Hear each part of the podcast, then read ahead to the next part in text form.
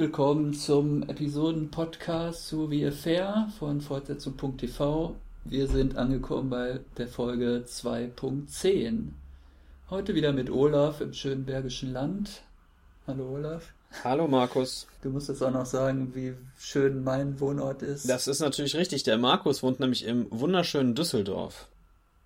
Die Luft ist fast so wie in äh, Singapur zurzeit.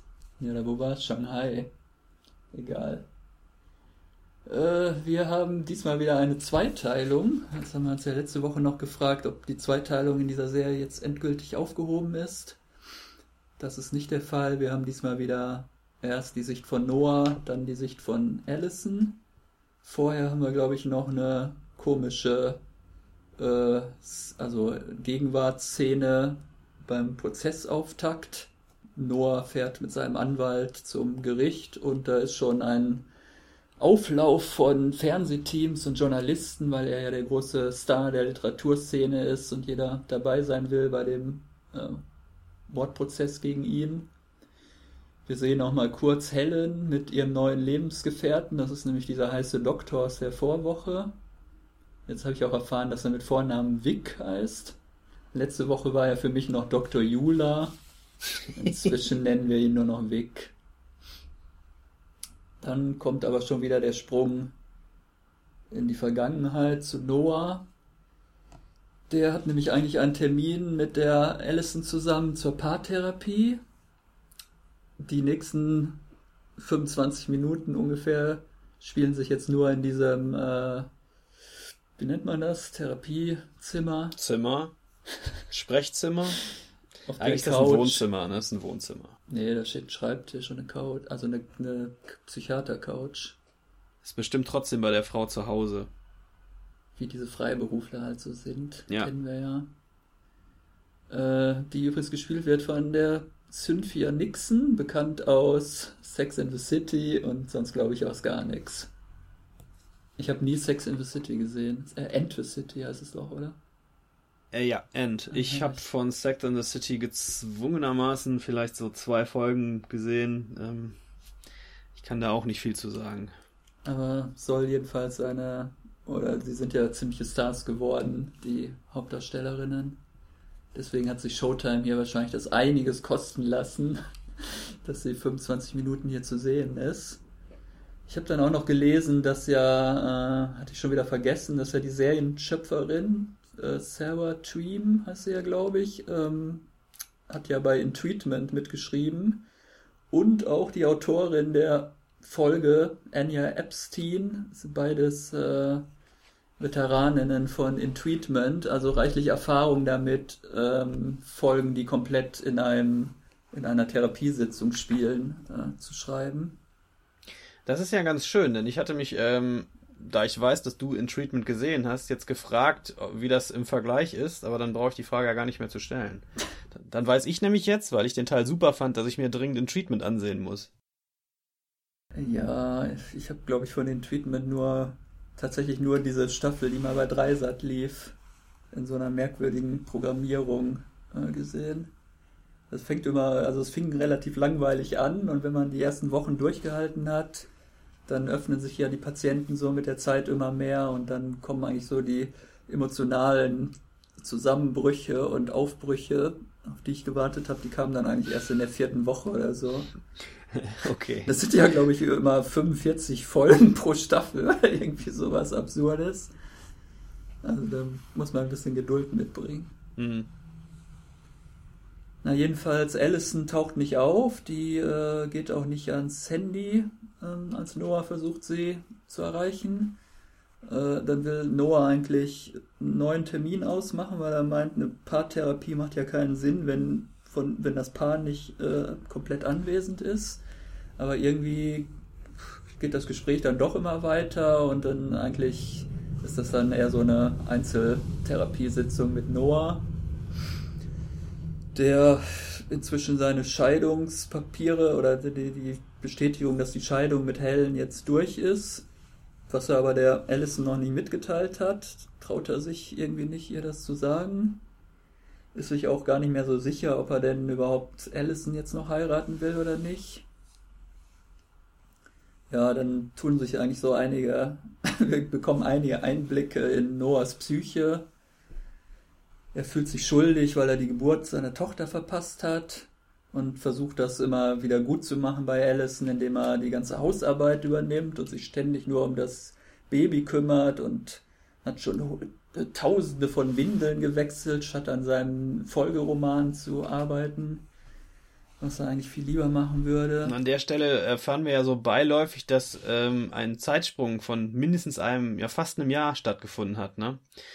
Ähm, das war ja die Zeit, in der er jetzt quasi versucht hat, für seinen Fehler auf der Party da oder den ganzen Abend, wo er halt die Hoch Hochzeit, wo er die Entbindung verpasst hat, er versucht das jetzt wieder gut zu machen. Hast du ja gerade schon gesagt. Das wird aber eher so neben, nebenbei äh, erwähnt, dass wir jetzt da so viel Zeit dazwischen hatten. Was Stimmt, ich wir erfahren irgendwann nochmal, ich glaube im zweiten Teil, dass, das, dass die Tochter ja jetzt schon fast ein Jahr alt ist, genau. Ja. Er sagt es aber auch selber, als er sagt, ja, jetzt bin ich schon wieder ein Jahr und mache und tue und ich würde eigentlich gerne mein, mein Buch. Er schreibt ja irgendwie einen Roman über den Zweiten Weltkrieg gerade, über einen der habe ich noch nie gehört, einen amerikanischen General, ein Held des Zweiten Weltkriegs wohl, Bowman der die, Bradley, der die Normandie äh, eingenommen hat. Ähm, und würde dazu gerne nach Frankreich gehen, weil er wissen will, wie der Mann da gelebt hat und wie es da aussieht. Das muss man ja als Autor offensichtlich machen. Äh, und ähm, man merkt, es nagt auch sehr an ihm, dass er sich professionell nicht so ausdrücken kann, wie er gerne möchte, weil er halt durch die Familie eingeschränkt ist. Und außerdem wird er gern mit seiner 26-jährigen Studentin schlafen. Ja, richtig. Die, die ihm schöne Augen macht. Ja, also er arbeitet offensichtlich auch wieder als äh, Dozent. Ich dachte eigentlich, das hätte er gar nicht mehr nötig. Nach seinem großen Erfolg jetzt mit dem letzten Roman. Ja, das habe ich mich ehrlich gesagt auch gefragt. Ich meine, es wird immer wieder erwähnt, dass da viel Geld geflossen ist. Das Apartment sieht unfassbar teuer aus, allein diese Küche da. Äh, ist es vielleicht, wird, in, wird nicht thematisiert bisher, aber ist es vielleicht auch einfach eine Flucht von zu Hause. Dass er den Job angenommen hat, damit er nicht die ganze Zeit da zu Hause rumsitzt. Und damit er sich wieder 26-Jährigen nähern kann. Ich weiß nicht, was die Eden wird nicht mehr erwähnt. Ich weiß nicht, ob er die inzwischen rausgeschmissen hat. Sie wird zwischendurch erwähnt, aber nur halt äh, im Zusammenhang mit der Party. Also sonst wird sie nicht mehr erwähnt, mhm. ja. Ja, und er ist eigentlich in so einem Gewissenskonflikt, weil einerseits fühlt er sich schuldig, will eigentlich ein guter Familienvater sein, will sich um die Tochter kümmern, trautes Heim, Glück allein. Und andererseits äh, denkt er aber eigentlich, dass man nur ein großer Künstler sein kann, wenn man äh, auf Konventionen scheißt und in die Welt hinauszieht und mit jedem ins Bett steigt, der jede Gelegenheit ergreift, die sich einem bietet. Er vergleicht sich dann selber ständig mit Hemingway und vielleicht ein bisschen größenwahnsinnig. Der bis aber ja dann ja die, äh, bis aber dann die Psychiaterin ja ein, äh, einwendet, dass sich Hemingway ja mit 60 in den Kopf geschossen hat. Das fand no, ich sehr gut. Blew his, his äh, Brains, Brains out. out. Aber ich meine, bis dahin hat er ziemlich gute Bücher geschrieben.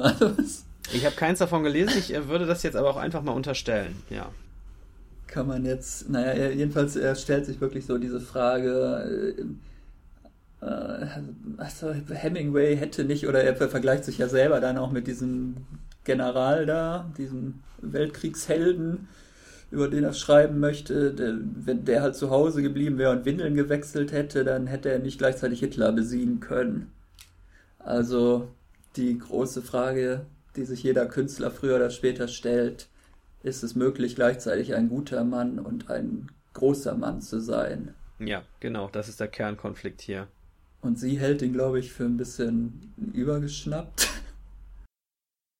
Weiß nicht, bin ich mir nicht so sicher, aber also an der Stelle, wo er so quasi sagt, dass er die Vermutung hat, dass ihm dieser große Mann stecken könnte, habe ich schon so den auch den Eindruck gehabt, dass es für den Zuschauer so wirken soll, als sei er jetzt so ein bisschen äh, als würde er sich da doch deutlich überschätzen. Ich weiß nicht. Sie sagt ja dann nur noch sowas wie, es gibt auch so Buchhalter, die, die, die auch äh, irgendwie keinen, wie ist das, die hätten auch nichts Großes zustande gebracht, selbst wenn sie es versucht hätten oder irgendwie so. Nee, das Argument ist, ähm, weil er ja sagt, man müsse, man müsse ähm, das Leben so am, am Schopf packen und sich äh, und äh, quasi Affären haben, wenn man die haben möchte, sagt sie andererseits, was ist denn mit den ganzen normalen Bürgern, wie jetzt einem Buchhalter und einem Zahnarzt, die auch Affären haben und trotzdem die, keine großen Männer werden? Mhm. Wie das in sein Bild passt. Und da hat er dann auch keine Antwort drauf. Ja, die einzige Erkenntnis, die er gewonnen hat, ist, dass er nicht mehr unehrlich sein möchte. Also am liebsten möchte er sechs Wochen nach Frankreich und da rumvögeln und dann sich ein Jahr lang zurückziehen und einen tollen, großartigen Roman schreiben, aber halt nicht mehr auf so eine heimliche Tour der Allison gegenüber. Das sagt er so und dann geht er nach Hause und zeigt ihr den Brief, aber trotzdem nicht. Er hat ihn so in, in seinem Brevet, den, den Scheidungsbrief, von mhm. dem er vorher gesprochen hat, und dann zeigt er ihn Allison aber nicht und an der Stelle habe ich dann gedacht, guck mal, deine Erkenntnis, die du gerade gewonnen hast, die ist absolut gar nichts wert gewesen, weil du dich weiter selber oder andere belügst. Er oder scheint zumindest, zumindest jetzt die Erkenntnis zu haben, dass er vielleicht ein schlechter Kerl ist, sagt er, glaube ich, auch mal zwischendurch. Ja, das sagt er irgendwas mit I'm a fucking sick bastard oder so. Und da geht es natürlich auch um seine. Wir hatten ja beim letzten Mal schon darüber gesprochen, ob der vielleicht eine Art von Sexsucht hat. Ähm, das wird jetzt so, so explizit nicht angesprochen, aber es kam schon so durch. Also die Szene mit seiner Tochter, die gibt ihm da äh, immer noch zu denken und es scheint ja so zu sein, dass er sie auch damals zum letzten Mal gesehen hat, hat er, mhm. sagt er jedenfalls. Das wird noch spannend für die weitere, für den weiteren Verlauf der Serie, glaube ich. Ja, die Therapeutin kommt dann natürlich irgendwann noch, äh, erzählen Sie doch mal was über Ihre Familie, über Ihre Kindheit, über Ihre Familiengeschichte. Das ist der Grund, warum man ungern zur Therapie geht, glaube ich. Ähm, und dann fängt er irgendwie mit dem Vater an, der immer dachte, er wäre so ein toller Ehemann. Und als seine Frau da an MS erkrankt ist, hat er sich aber eigentlich gar nicht mehr um die gekümmert, sondern nur noch Bier trinken vom Fernseher gesessen. Und dachte aber immer, er wäre so ein toller Ehemann, weil er die nicht betrogen hat. Aber eigentlich hat er sich gar nicht um die gekümmert. Und Noah und seine Schwester mussten dann die Mutter pflegen. Genau. Ja was immer das jetzt aussagen mag. Tja, das ist für ihn, glaube ich, ähm, so ein weiteres Argument dafür, dass man, äh, auch wenn man dieser Good Man ist, ähm, sonst nicht viel in seinem Leben reißt oder es vielleicht oberflächlich ist und äh, meine Gedanken sind ein bisschen wirr gerade, merke ich. Ich kann es selber nicht ja, auf den Punkt ja. bringen. Es, es, bringt halt auch nichts, äh, zu Hause zu bleiben, wenn man dann eigentlich trotzdem emotional ganz woanders ist oder will. Also wenn, ja. wenn einen das eigentlich gar nicht interessiert, sondern man dann lieber Baseball guckt, statt seine, seine äh, Frau zu pflegen oder sein ja, das, Baby zu groß zu ziehen. Ich hatte ja dann eigentlich nach zehn Minuten befürchtet oder gedacht, dass wahrscheinlich die komplette Folge dann jetzt nur in dieser Psychotherapie spielen wird, dass dann, wenn Noah weg ist, kommt Allison rein und dann geht es eine halbe Stunde weiter dann kommt in ihre Therapiesitzung. Ich weiß jetzt nicht, ob das gut oder schlecht gewesen wäre. Mhm. Sollen wir das vielleicht bis zum Schluss zurückstellen, wenn wir uns über die Bewertung unterhalten? So, ich dachte, jetzt sind wir ja mit dem Therapiethema durch. Wir können, auch, wir können auch den Teil bewerten. Okay, dann mach du mal. Es war schon recht, äh, also war gut inszeniert auf jeden Fall, aber ich glaube, ich war dann doch froh, dass in der zweiten Hälfte was anderes passiert ist. Okay, mir geht's mal wieder genau andersrum. Ich fand's fantastisch und von mir aus hätte die ganze Folge allein mit Noah weitergehen können. Und ich muss auch, habe ich ja sicher auch in diesem Podcast schon mal angedeutet, ähm, was ich so von Dominic West halte normalerweise, aber fand ich wirklich ganz großartig gespielt. Wie er so mit Tränen in den Augen und mit brüchiger Stimme quasi versucht hat, sich selber zu analysieren. Hat mich sehr gepackt, der Teil. Also Dominic West ist hier auf jeden Fall auf der, auf der Höhe seines äh, Könnens, eigentlich schon die ganze Staffel, aber hier wurde es auch besonders, nochmal besonders deutlich. Ja, aber dann. Ja, äh, dann äh, springen wir, glaube ich, mal wieder in die Zukunft. Dann hält Dr. Schiff, ich weiß immer noch nicht wie, Dr. Gottlieb. John Gottlieb. Sein Eröffnungsplädoyer da fallen wir aber ja auch nicht wirklich was Neues. Na doch schon, finde ich schon. Sein Argument ist ja, dass ähm, dieser Prozess nur stattfindet, weil sich quasi die gesamte Gemeinde Montauk gegen, äh, gegen Noah verschworen habe, weil die sich alle in dem Buch ungerecht behandelt fühlen und deswegen eventuell alle falsche Zeugenaussagen abgelegt hätten, um diesen armen, armen Autor jetzt da reinzureiten. So kommt es mir vor. Ich habe auch nicht gemerkt übrigens, dass die komplette Familie Lockhart da irgendwo in der ersten Reihe im Publikum saß. Ja, das ist mir schon aufgefallen. Aber der Scotty war nicht dabei. Nee, Scotty kommt ja im zweiten Teil dann dafür wieder vor. Auf dem Foto ist, ist, ist wie viele Brüder hat er denn gehabt? Da sitzt irgend so ein Typ, wo ich dachte, sitzt da jetzt Scotty als Geist oder was?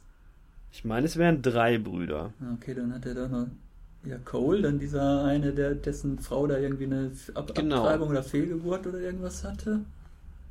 Ja, Und da äh, sitzt noch so ein Typ, der aussieht wie Scotty. Ich weiß nicht. Ich habe aber auch ehrlich gesagt das während der Folge gar nicht mitbekommen, sondern nur, als ich so ein Foto dann gesehen habe. vielleicht ist das auch gar kein Familienangehöriger, sondern einfach nur ein anderer Typ, der da im Gerichtssaal rumsitzt. Das kann sein.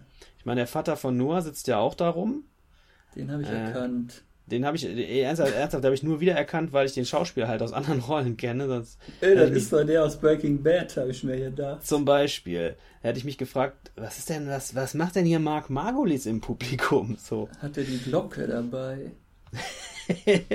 Wie ist er aus seinem Rollstuhl auf die Bank gekommen? Da stimmt doch was nicht. Genau. Okay, wir kommen jetzt zu Allison, die inzwischen Medizin studiert. Das haben wir, glaube ich, auch noch nicht mitbekommen. Also in der Folge vorher noch nicht mitbekommen. Stimmt. Also es wurde in dem Einspieler wurde der Teil aus der letzten Folge nochmal gezeigt, wo sie im Bett zu Noah sagt, ach, ich glaube, ich würde gerne doch mal nochmal Medizin studieren, aber das habe ich ehrlich gesagt verpasst beim letzten Mal. Also wegen dieser Begegnung mit der Gynäkologin oder dieser äh, Not Notfallmedizinerin oder was immer die war, die bei der die, die Entbindung durchgeführt hat. Das hat sie Hm. so beeindruckt, dass sie jetzt Medizin studieren möchte. Ich weiß nicht.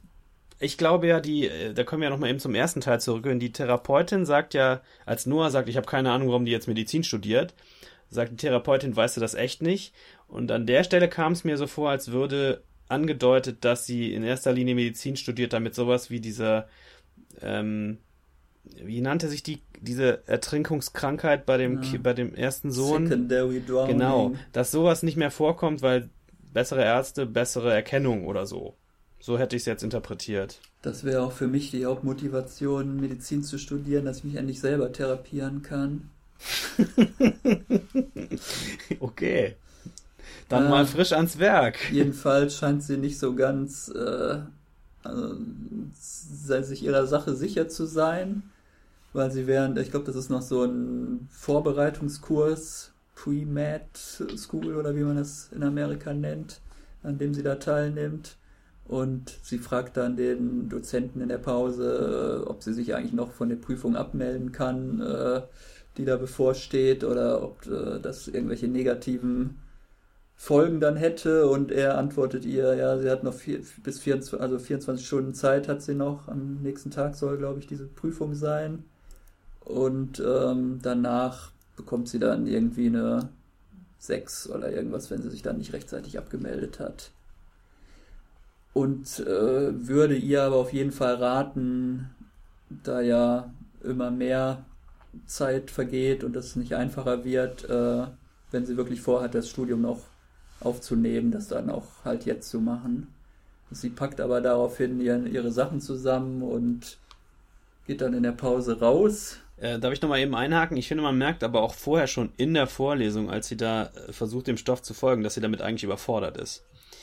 Ähm, ob sie sich da zu viel vorgenommen hat oder ob das zusammen mit dem Mutter, mit der Mutterrolle. Sie scheint vor allem über, überfordert zu sein, weil sie dann auch irgendwie abends, wenn Noah schon schläft, dann noch mit der Leselampe im Bett da irgendwelche Fachbücher wälzt. Ja. weil sie sich tagsüber um das, um das Baby kümmern muss.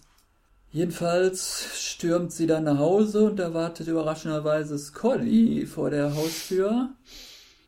Ich vermute mal, dass er da gewartet hat und Natürlich hat er da gewartet, über den. Weg läuft. Mit seinem tollen Geschäftsmodell, wo er noch sie als Investorin gewinnen will. Das Lobster Roll äh, vegetiert ja ein bisschen vor sich hin. Und er will da ja die- diesen hippen Nachtclub äh, draus machen. Mm, Sie, sie will eigentlich nur weg, hatte ich den Eindruck. Sie hält da überhaupt nichts davon. Ähm, ja, dann kommt halt der, der entscheidende, die entscheidende Wende in dieser Szene, als Scotty plötzlich ihr gegenüber aggressiv wird. Und ihr Vorwürfe macht, dass sie die Familie im Stich gelassen habe und das ganze Geld nur für sich behalten würde. Ja, und dann kommt eine sehr spannende Szene. Wir hatten ja schon mal überlegt, was es mit dieser Szene auf sich hatte, als Scotty zu ihr gesagt hat, das ist unser Baby, ne? Dann kommt nämlich die Babysitterin mit dem, äh, mit dem Baby zurück und äh, dann gibt es so einen vieldeutigen Dialog. Ach, schau mal hier, das Baby sieht ja aus wie sein Vater. Und dann guckt äh, Scotty die Allison ganz äh, äh, verträumt. verträumt, nee, so äh, anspielend an halt. Ja. Also da wird das, das Fass, finde ich, wieder aufgemacht, dass Scotty der Vater von diesem Baby ist. Und wir werden, wir haben aber bisher immer noch keinerlei Ansichts, äh, Anhaltspunkte dafür, wann das passiert sein könnte und warum. Na, wird, ich habe es äh, wieder so verstanden, dass er sieht, sieht genauso aus wie Cole. She looks like her daddy, denkt nee. er, ja, er hat genau nee, die Cole-Augen. Nee, nee, die Szene ist so gemeint gewesen, dass er der Vater, dass wieder angedeutet werden soll, dass er der Vater von diesem Kind ist. Da bin also ich mir ganz sicher. Ich glaube das immer noch nicht. Wir sollten endlich mal Wetten darauf abschließen. Ja, lass uns mal wetten. Was ich wetten wir denn? nicht, dass die Sex mit, Co mit, mit uh, Scotty hatte. Na, wart mal ab. Jedenfalls, dann habe ich danach habe ich die Zeitstruktur überhaupt nicht verstanden weil ja. äh, dann sagt sie irgendwie zu der Babysitterin, kannst du noch ein bisschen länger bleiben? Und ich hatte dann so verstanden, die läuft eigentlich dem Scotty hinterher. Ja. Plötzlich sieht, trifft sie aber Cole, sieht sie Cole in der Bar sitzen und sagt dann, die haben sich anscheinend vor Stunden schon verabredet. Ja. Weil sie sagt dann irgendwie sowas wie, heute Morgen stand Scotty plötzlich bei mir vor der Tür. Also das habe ich jetzt überhaupt nicht verstanden, wo da der Zeitsprung jetzt sein sollte. Oder warum sie zu der Babysitterin sagt, kannst du noch ein paar Stunden länger bleiben, wenn das eigentlich erst Stunden später dieses Treffen erst das wird, das wird auch am Ende dieser, dieses Handlungsstrangs nochmal sehr interessant, weil dann wieder dieselbe Szene kommt, wo die sich in der Küche wieder treffen, Noah und Allison. Aber voll, voll, völlig anders. Richtig. Und zu ganz anders unterschiedlichen Zeiten, Tageszeiten. Als er nach Hause kommt, ist Abend und dunkel. Als sie nach Hause kommt, ist hell. Das finde ich sehr ja, seltsam. Gut, das kann ja wieder, das ist ja wieder beabsichtigt. Das sind halt wieder diese beiden verschiedenen Erinnerungen. Aber wieso jetzt sie losläuft und dann sind anscheinend mehrere Stunden vergangen, bis sie dann in, in diesem Café angekommen ist. Also das hier konnte ich irgendwie nicht nachvollziehen. Naja, es spielt ja im Prinzip auch keine große Rolle. Ich finde also ich, ich finde nicht, dass das einfach nur unterschiedliche äh, Erinnerungen sind mit diesen unterschiedlichen äh, Tag- und Nachtzeiten. Das haben wir jetzt so wiederholt mal. Ich glaube einfach, dass da noch mehr hintersteckt. Vielleicht gucke ich auch zu viel Serien wie Mr. Robot, könnte auch sein. Was soll da noch dahinter stecken? Weiß nicht. Totale Wahrnehmungsstörung. Leben in einer pa Paralleldimension. Schizophrenie, was weiß ich, was man sich so einfallen lassen kann als Drehbuchautor. Okay, jedenfalls kommt dann dieses Wiedersehenstreffen zwischen Cole und Allison. Cole sitzt da in irgendeiner äh, befleckten Arbeitsmontur, weil er arbeitet jetzt auf dem Bau, ist tatsächlich mit Luisa in die Stadt gezogen, was er ja, glaube ich, letzte Woche noch gesagt hatte, würde er niemals machen. Äh, die Luisa ist Managerin von einem Restaurant, das zufälligerweise gegenüber dieser Bar liegt und die beiden wollen demnächst heiraten. Äh, Allison überspielt einigermaßen gut ihren Schock. so also bitte. das interpretieren. Da hat auch jeder, jeder auf 200 Meter gesehen, wie geschockt die von der, von der ganzen ja. äh, Auskunft war. Und auch vorher schon. Weil er sieht ja, finde ich, sehr gut aus, strahlt von innen, wirkt glücklich und in sich äh, ruhend. Und das ist nicht, was sie erwartet hat, offensichtlich. Der Schauspieler sieht doch immer gut aus. Naja, aber im Vergleich zu, zur letzten Woche, wo er noch verzweifelt das Haus abgefackelt hat und sich offensichtlich selbst nicht mit, das hatten wir ja nicht aufgeklärt bisher. Ähm, Vielleicht ist es diesmal der Geist gewesen. ich sage dir, sie ist schizophren und bildet sich das alles nur ein und am Schluss wacht sie unter der Dusche wieder auf. Sie sagt nämlich, ich laufe dem Scotty hinterher und dann plötzlich sitzt da der Cole. Ja, das kennt man doch aus schlechten Hitchcock-Filmen oder so. Die, die Szene geht ja dann noch ein wenig weiter. Die, ähm, ähm, sie sprechen dann noch ein bisschen über Scotty und sie sagt, dass sie keinen guten Eindruck von Scotty hat und glaubt, dass er Drogen nimmt. Und Cole sagt, dass äh, da wäre er sogar ganz sicher und er würde sich aber mit dem ganzen Thema auch nicht mehr weiter befassen wollen. Er hätte das einfach abgehakt, seinen Bruder. Das würde sowieso zu nichts führen. Ja, seine ganze Familie will er eigentlich nicht mehr sehen. Ja, genau. Ja, dann, dann haben die noch so ein äh, nostalgisches Gespräch über ihre schönen gemeinsamen Zeiten im Lobster Roll, wo sie äh, irgendwie als Alice, an, an Allisons 16. Geburtstag oder so, sind sie da ja, mehr oder weniger eingedrungen nachts und haben irgendwie einen schönen Abend im Lobster Roll verbracht. Also das ist nochmal so. Bis auf Scotty, der hat sich ja die Hand verbrannt an dem Abend. Noch so nochmal so, ach, der war auch dabei, ja. Mhm. Äh, nochmal so ein Hinweis drauf, dass sie sich halt auch schon sehr lange kennen, einfach. Ja, und er sagte, glaube ich, auch noch sowas wie, da tut mir ja irgendwie im Herzen weh, dass das Lobster Roll so runtergekommen ist. Fand ich ein bisschen unter übertrieben, also weiß nicht. Das war einfach ein Laden, wo sie halt gekellnert hat. Also was haben die da jetzt für eine großartige emotionale Beziehung zu diesem Laden? Weiß nicht, ich, ich bin ja aus einer Kleinstadt und ich kann das schon nachvollziehen, dass so eine gewisse Wehmut herrscht, wenn irgendwelche konstanten Faktoren sich ändern, die da seit 20 Jahren, 30 Jahren bestehen. Wenn plötzlich die Nachbarstadt den größten Weihnachtsbaum hat. das hast du dir echt gemerkt, sensationell. Kleine Anspielung. Ja. ja. Ist in der Szene noch irgendwas Wichtiges passiert? Naja, Luisa kommt jetzt dann noch dazu und äh, zwischen den beiden ist, äh, finde ich, ein bisschen angespannte Stimmung zwischen äh, ihr und Allison. Es gibt da, werden aber jetzt keine großartigen, wichtigen Informationen für uns mehr ausgetauscht. Äh, Allison geht dann, schaut nochmal durchs Fenster zurück, sieht, wie glücklich Cole mit Luisa ist. Er hat sie auch gleich vergessen, also er, er guckt gar nicht mehr nach draußen oder hat Allison eigentlich in dem Moment schon vergessen, wo er dann mit Luisa da alleine ist. Ja, ist mir auch aufgefallen. Und dann, dann geht sie nach Hause und dann kommt äh, diese Szene, die wir eben schon mal angesprochen hatten. Wo jetzt nämlich Noah schon zu Hause ist und schon das äh, Abendessen gekocht hat. Ganz genau. Und Noah und unterbreitet ihr, er wäre tatsächlich alleine auch bei der Therapie gewesen. Nee, er sagt doch, er wäre dann gegangen und hätte sich Captain America im Kino angeguckt. Da habe ich das falsch verstanden. Okay. Naja, jedenfalls will er die Paartherapie jetzt beenden und sie sagt, okay, und Weil damit sie ja wieder so glücklich wären angeblich. Und in seinem Handlungsstrang am Anfang hatte ich eigentlich den Eindruck, dass ähm, er da auf jeden Fall weitermachen würde und es gut fand, sich selbst zu therapieren. So kam es mir jedenfalls selbst, vor. Ja. ja, dann kommt noch die Random Sex-Szene der Woche. Habe ich mir wörtlich hier notiert. Random Sex Scene of the Week.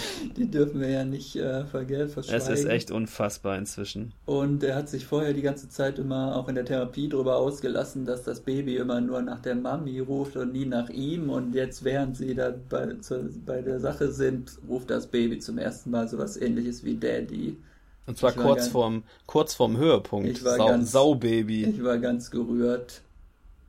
Wirklich? Nein. Okay. Dann gibt es noch einen kurzen Blick in die Zukunft. Aber es ist eigentlich völlig sinnlos, nur ein gemeiner Cliffhanger. Ja, ein Burner-Cliffhanger. Aber es war so klar, in dem Moment, wo er da den, den, den Schnuller auf den Tisch wirft, dass das jetzt nicht aufgeklärt wird in dieser Folge. Dr. Schiff bekommt die DNA-Analyseergebnisse und sagt sie uns aber nicht und sagt nur sowas wie, oh my, oh my, oh my. Schalten Sie auch nächste Woche wieder ein, wenn Sie Präsident Bartlett sagen hören. Nee, das war eine andere Serie. Und ich wette jetzt an dieser Stelle mit dir, dass wir nächste Woche erfahren, dass die DNA-Probe ergeben hat, dass das Gottys DNA ist. Und er damit ich der glaub, Vater dass ist. Es Coles DNA ist. Ich nicht. Das ist auch eigentlich wurscht. Hauptsache es ist ein Lockhart-Baby. Das ist überhaupt nicht wurscht. Das ist sehr wichtig dafür, wer später Scotty überfährt. Hm. Naja, wir werden sehen. Oder auch nicht. Wie fandst du den zweiten Teil, Markus? Ja, eigentlich besser als den ersten, wenn ich jetzt so drüber nachdenke. Es ist eindeutig mehr passiert. Ich verstehe nicht, dass du in so einer, in so einer ruhigen Dramaserie immer so viel Handlung haben willst. Mir ja, wenn ich nur zwei Leute, die in einem Raum sitzen und sich unterhalten, dann würde ich mir irgendeine Sitcom angucken. Ja, aber da war die psychologische Spannung war doch mit dem Messer zu schneiden. Ja, ich habe ja gesagt, es war gut inszeniert, es war toll gespielt, also kann ja eigentlich nichts dagegen. Aber ich möchte das nicht eine Stunde lang sehen. Hm. Da würde ich ins Theater gehen. Ich mag sowas. Ich mag so Kammerspielsituationen auch in Filmen immer sehr gerne. Ja. Ich mochte den zweiten Teil aber auch. Ähm, hat mir gefallen. Also die Folge war deutlich zurückgenommen gegenüber der Vorwoche, wo so, so viel Action, so viel passiert das ist. Das ist richtig. Dieses Mal gab es tatsächlich keine Lesben-Szenen mit der Tochter und so. Na, das meinte ich nicht. Ist mir schon klar. Gab es äh, spannende Entbindungen und brennende Häuser. Diesmal gab es nur ja. eine Therapiesitzung. Letzte Woche war quasi so das, äh, passt jetzt zeitlich nicht, aber dramaturgisch gesehen war letzte Woche Mid-Season-Finale mit ordentlich Action und so. Und jetzt sind wir so in danach. Das passt der, der, der Zeitsprung ja auch ein Jahr und jetzt ist alles etwas entspannter und ruhiger. Und, und in zwei Wochen, fürchte ich, kommt dann so eine Art die zwölf Geschworenen eine Stunde lang. Ah, würde ich auch gern sehen. Würde mir auch gefallen. Also wenn Sorkin die Dialoge schreiben würde, würde ich mich nochmal besonders freuen.